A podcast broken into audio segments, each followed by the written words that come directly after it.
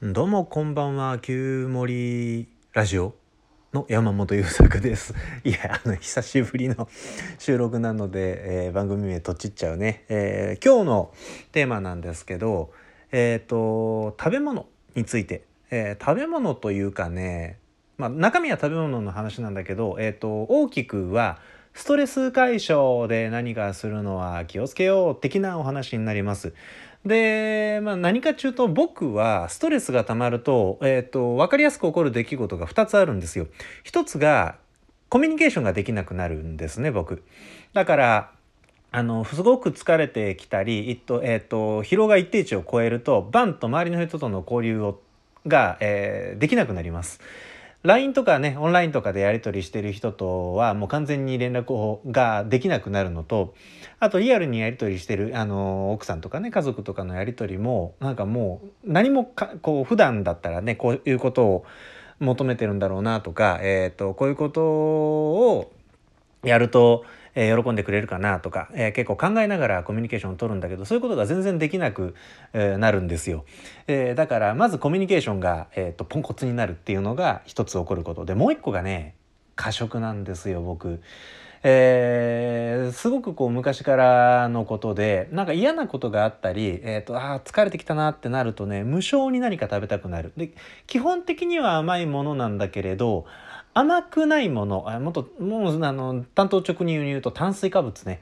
ご飯とか、えーと、麺とか、えー、パン類とかを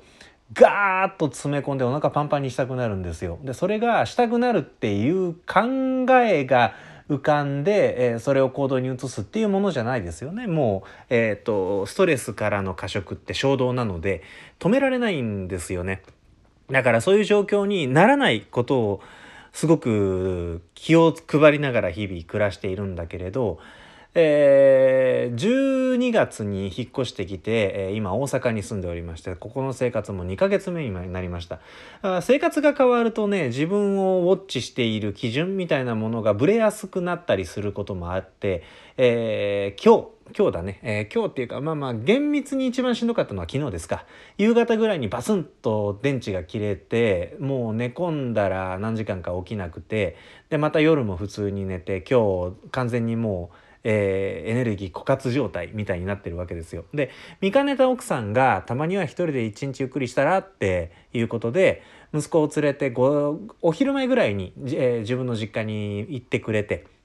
で一人の時間をプレゼントしてくれてるんですよ。でどうしようかなまあでもまずは回復だよなって思った瞬間にムラムラっと食べたいなっていう気分が湧いてきて、えー、家にあった袋の麺とかね残ってたお米とかをガーッとお腹に入れちゃってえー、でそうするとどうなるかっていうとまあ恐ろしくだるくなるわけですよ、まあ、お腹が重くなってねしんどくなるっていうこともあるんだけどその後にもうびっくりするぐらい体がだるい時間が数時間続くんです。でもうほんとついさっきまでだるいなってなっていてお昼が割と遅かったので1時半ぐらいにちょっと過食してしまい、えー、復旧したのがもう7時半とかだからあ今あの8時前にこれ撮ってるのでもう本当にまるっと5時間ぐらい。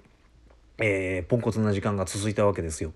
でえっ、とそう炭水化物ってねこういう風になるんです。体がだるくなる。んですよ。でまた消化もそんなに早くないもんだからお腹が重いっていう倦怠感。倦怠感？あまあお腹重い感ね。えー、しんどい感じもずっと続いて。で消化もエネルギー体力使うんで、えー、すごいしんどくなっていくと。でその、まあ、もうちょっと脳が垂れるとね血糖値が一瞬ぐわっと上がってその瞬間は気持ちいいとかお腹に物を詰め込んでいくのは副交感神経が優位になるので体本能的に体のスイッチを切り替える、えー、行為なんだとかいろいろ脳がきはあるんですけど、まあ、とにかく炭水化物っていっぱい食べるとしんどくなる。っていうことなんですよね。で、そのしんどい効果が、えっ、と、5時間から6時間続くということなんですよ。で、えー、分かっているんだけれど、やめられないことだったりするので、えっ、と、これをやめるためにはどうするかっていううんちくもあるんだけど、今日はそっちに行かずに、えっ、とね、炭水化物減らそうぜっていう話の方に振っていこうと思います。ここに来て僕がはっと気づいたことがありまして今日はつい過食が走り出したんだけど今日ではなく日々毎日ここに来てからの2ヶ月間ですね僕炭水化物今までよりちょっと多かったかもと気づいたわけですよ。えーまあ、引っ越してしばらくはねお家がお家として機能しないので奥さんがお料理ができないとかっていう風になってくるとてんやものが多いとかインスタントものが多くなってくるので、えー、自然と炭水化物が多くなっている時期があった。えー、でその後に普段だったらご飯おかわりもせずにお茶碗にまあ7割から8割ぐらいをメイン、えー、めどにご飯を済ませていておかずをメインで頂いてるっていうような食生活だったんだけど今もうご飯を食べるためにおかずを使うみたいなねあの本当にあの孤独のグルメの井の頭五郎のようなご飯の食べ方をしていて。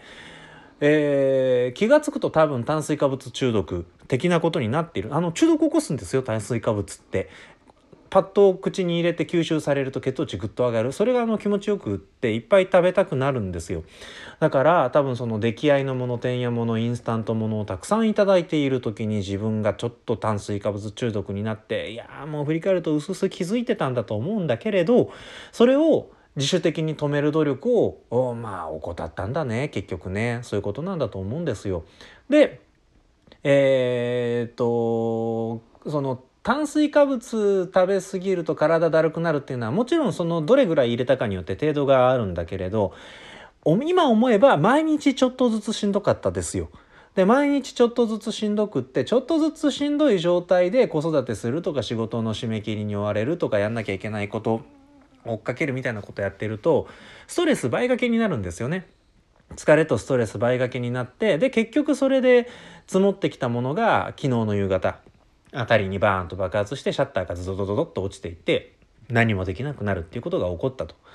なので、えーと、もうこうなってしまった時にどうなるかっていうと僕のやり方としては一回そこに落ちるなんですよね今日みたいに過食が起こってああもう動くのもしんどいやぐらい食べちゃって5時間だるくなっちゃった時にはたと今みたいに振り返りが起こるんですよ自分の中でそういえば食べちゃってたわと。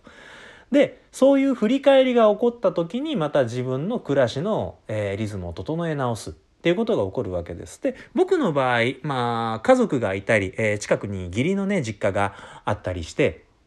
自分の生活の主導権を、えー、握りづらくなったわけですよ今までの暮らしと違ってね今までだったら完全に家族と僕っていう構図だって家族ってその奥さんと息子あと犬がに匹いますが、えー、その暮らしの中だと割と僕こうしますっていう宣言しやすかったんだけど義理の実家のお父さんお母さんとかが絡んでくると良かれと思っていろんなものを買ってきてくれたりするわけだよね。で、えー、そうなってくるとやっぱりね心理的に少しああそれはいらないんですよとか食べないようにしてるんですみたいなことがやりにくくなっていて、えー、気が付くと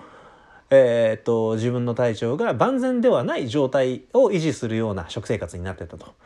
でそれはね、えーと、結果的にお父さんお母さんにも失礼だなと。えーと、良かれと思ってやってくれたことでこちらのコンディションが落ちていくことを、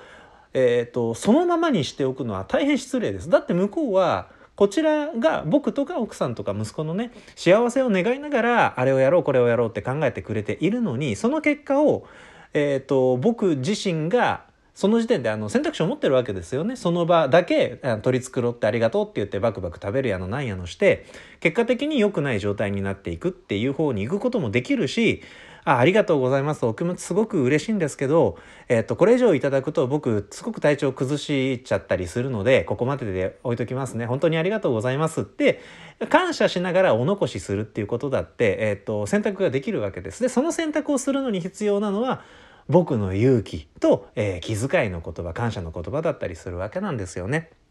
だから、えっ、と、お父さんお母さんのせいでは当然ないし、えっ、と、奥さんの、えっ、と、お料理の内容がどうのこうのっていうことでも全然ない。